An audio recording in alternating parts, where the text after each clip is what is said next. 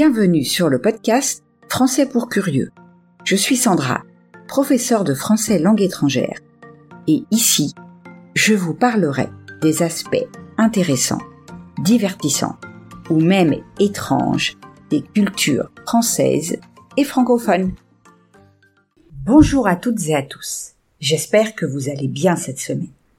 Aujourd'hui, nous commençons une série de trois épisodes consacrés à Napoléon Bonaparte. Nous commencerons par parler de l'homme qui a réalisé un coup d'État en 1799 et qui a pris un rôle de pacificateur. La semaine suivante, nous évoquerons ses principales innovations et réformes de la société, et nous parlerons de son sacre en tant qu'empereur. Enfin, nous verrons quelles ont été les campagnes militaires qui ont remporté le plus de succès, quelles sont celles qui ont provoqué sa chute, et je vous conseillerai quelques éléments de culture populaire.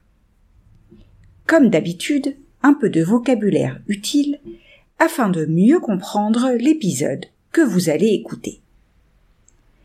Incarcéré, c'est mettre en prison. Pragmatique, c'est quelque chose qui est adapté à l'action concrète. Entraver, c'est empêcher quelqu'un d'agir, une action de se réaliser ou constituer un obstacle. L'apaisement, c'est le retour à la paix, au calme. Un insurgé, c'est une personne qui se rebelle au pouvoir en place. Petite note, j'utilise dans les trois épisodes le mot le peuple, car à l'époque de Napoléon, il s'agit d'un terme utilisé pour désigner la population.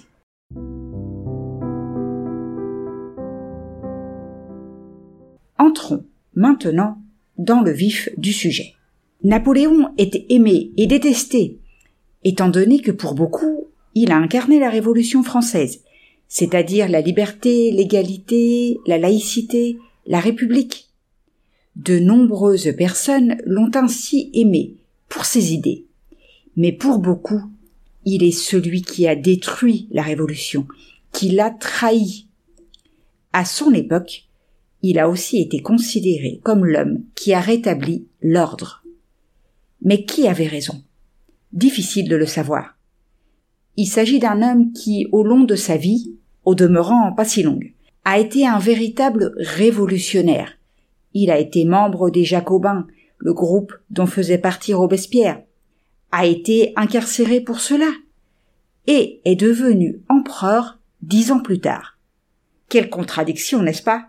Napoléon n'était pas idéologiste, il était pragmatique. C'était un homme de guerre. Il avançait et saisissait les événements qui se présentaient.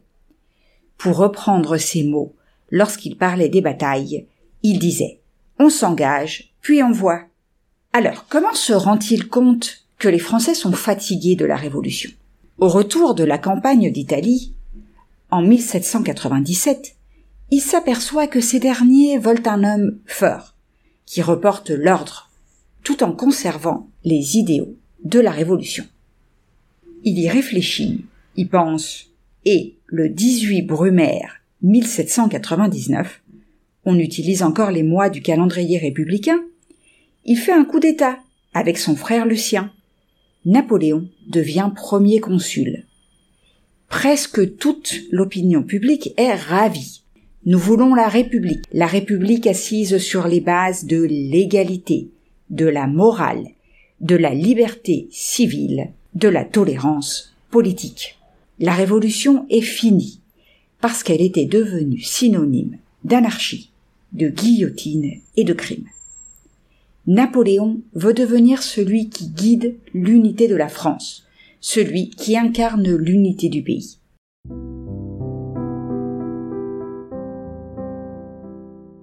Mais revenons un moment en arrière. Alors, Napoléon Bonaparte est né à Ajaccio, en Corse, le 15 août 1769. Savez-vous que la Corse a été cédée à la France en 1768 Bonaparte aurait pu être génois au lieu de français. Mais c'est une autre histoire.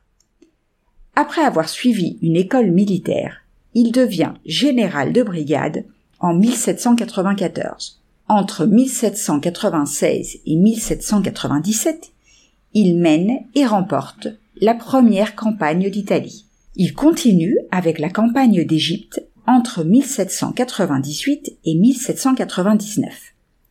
Celle-ci se solde, se termine par un échec, mais Bonaparte profite toutefois de cette expédition pour embarquer des savants et scientifiques qui doivent étudier le pays des pharaons, coutumes, architecture, faune, etc. En 1799, à l'âge de 30 ans, en 1799, à l'âge de 30 ans, le général Bonaparte prend le pouvoir dans un pays déchiré par la division et confronté à la menace de puissants voisins coalisés. Le régime du directoire, mis en place en 1795, est entravé par une constitution fragmentant le pouvoir et n'a jamais réussi à rétablir ne serait-ce qu'une stabilité apparente. En accédant au pouvoir par la force, Bonaparte revêt le rôle de pacificateur. Je sais, c'est un peu contradictoire, mais laissez-moi vous expliquer. La pacification entreprise par Bonaparte se manifeste d'abord sur le plan politique. Afin de réconcilier les Français, il évite de se présenter comme le représentant d'un parti particulier, préférant adopter le rôle de conciliateur national. Les émigrés, ceux qui avaient fui la France pendant la période de la Révolution, sont encouragés à retourner en France, à condition d'accepter le nouvel ordre établi. Certains proscrits, comme Lafayette, sont également autorisés à revenir.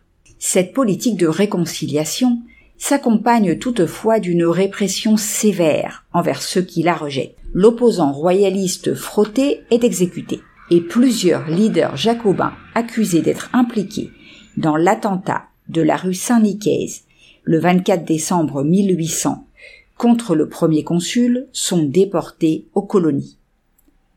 Bonaparte confie la direction de la police à Fouché, qui met en place un dispositif de surveillance de l'opinion publique redoutable. Par ailleurs, Napoléon abolit aussi le jour férié du 21 janvier, jour où le roi Louis XVI avait été guillotiné. En effet, célébrer l'anniversaire de cet acte n'est plus considéré comme correct.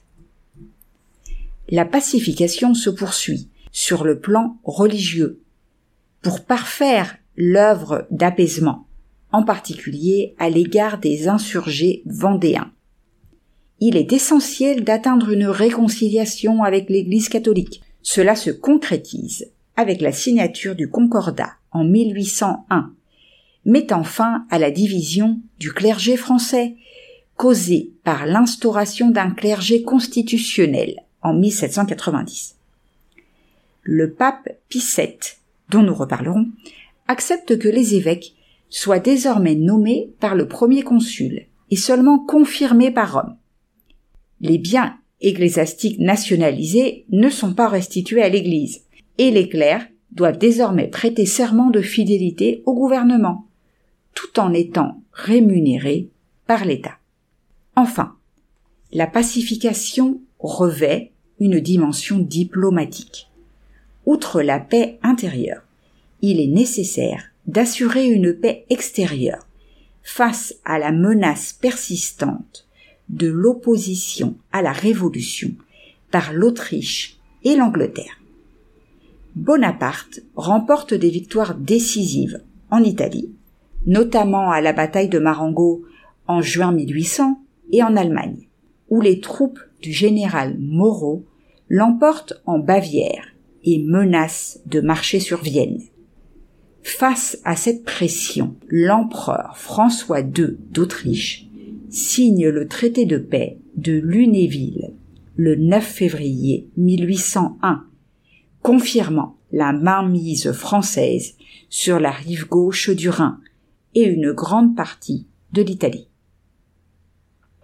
En ce qui concerne l'Angleterre, bien que maîtresse des mers, elle est amenée à négocier la paix d'Amiens en mars 1802, mettant fin aux hostilités. À cette date, la France retrouve pour la première fois depuis 1792 une paix avec tous ses voisins.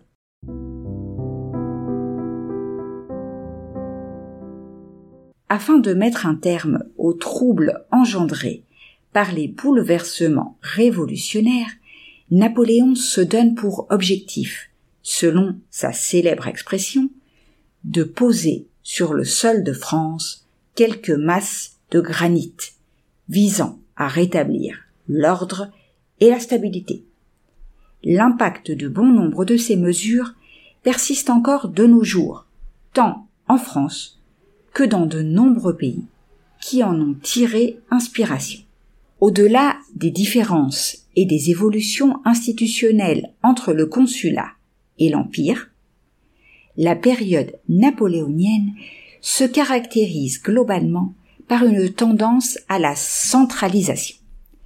Napoléon remplace le système d'achat des charges en vigueur sous l'Ancien Régime, puis remplacé par l'élection des titulaires pendant la Révolution par le principe de nomination par l'exécutif de fonctionnaires chargés de mettre en œuvre sa politique sur le territoire.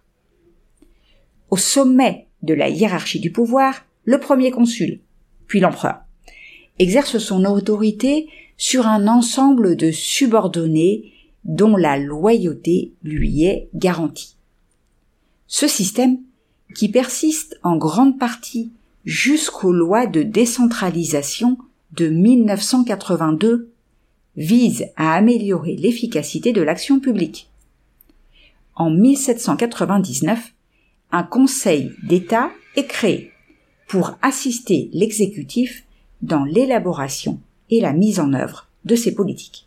Conformément à la loi du 28 pluviose en 8, c'est-à-dire le 17 février 1800, un préfet est désigné à la tête de chaque département pour mettre en œuvre l'action gouvernementale, avec des sous-préfets au niveau des arrondissements et des maires au niveau des communes. Une logique similaire guide la refonte de l'appareil judiciaire, où les membres, à l'exception des juges des paix, ne sont plus élus, mais des fonctionnaires inamovibles nommés par le gouvernement. Un autre aspect est aussi celui lié aux enquêtes Chacun des représentants de cette administration doit rédiger des rapports continuellement afin d'informer sur la situation du pays. Il faut recueillir des informations, des données sur la société. Du nombre de poules au nombre de personnes qui ont un diplôme, peu importe. Enfin, cette même approche est appliquée à la réforme des finances publiques, où la collecte de l'impôt autrefois confié à des percepteurs élus mais inefficaces, et confié à des fonctionnaires placés sous un strict contrôle administratif. Ce système permet de rétablir l'équilibre budgétaire de l'État dès 1802. La création de la Cour des comptes en 1807 assure la régularité des comptes publics. La Banque de France, créée en 1800, monopolise progressivement l'émission des billets. Et en 1803, une nouvelle monnaie, le franc germinal, est introduite, caractérisée par une stabilité sans précédent, qui perdure jusqu'en 1914. Cette restructuration des finances contribue à stabiliser le climat des affaires et à dynamiser l'économie nationale. Napoléon commence donc à modifier le pays.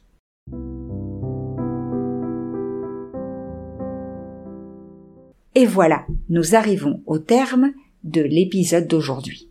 Merci de l'avoir écouté jusqu'au bout. J'espère que vous avez aimé ce que vous avez entendu. Si c'est le cas, je vous invite à laisser un message sur votre plateforme d'écoute préférée et à partager l'épisode autour de vous. Rappelez-vous que si vous voulez continuer à améliorer votre français, vous pouvez trouver la transcription sur mon site. Je vous laisse le lien dans la description. On se retrouve la semaine prochaine pour la suite de la biographie consacrée à Napoléon.